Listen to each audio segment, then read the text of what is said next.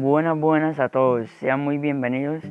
Un fraternal saludo de parte de quienes habla Jason Quintana Telles, estudiante del cuarto semestre del programa de formación complementaria de la Escuela Normal Superior de Convención.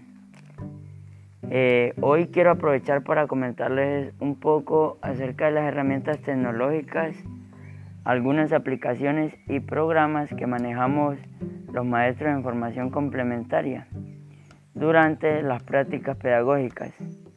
Eh, sabemos que hoy la tecnología se ha posicionado muy alto en la sociedad, pues se ha convertido en nuestra mayor dependencia en lo referente a lo educativo, entretenimiento, intereses, eh, relaciones interpersonales y sociales. Es por eso que para transmitir y adecuar al niño o estudiante de primaria en un contexto más dinamizado y didáctico, nos valemos de herramientas que nos ofrecen las TIC o, tecnologías de la información y la comunicación.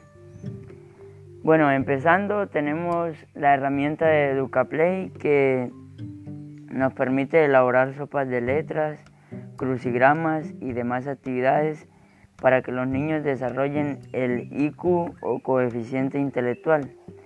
Eh, también tenemos Powton, Animoto y otros programas para la creación de videos interactivos donde el estudiante estimula el conocimiento de una mejor manera.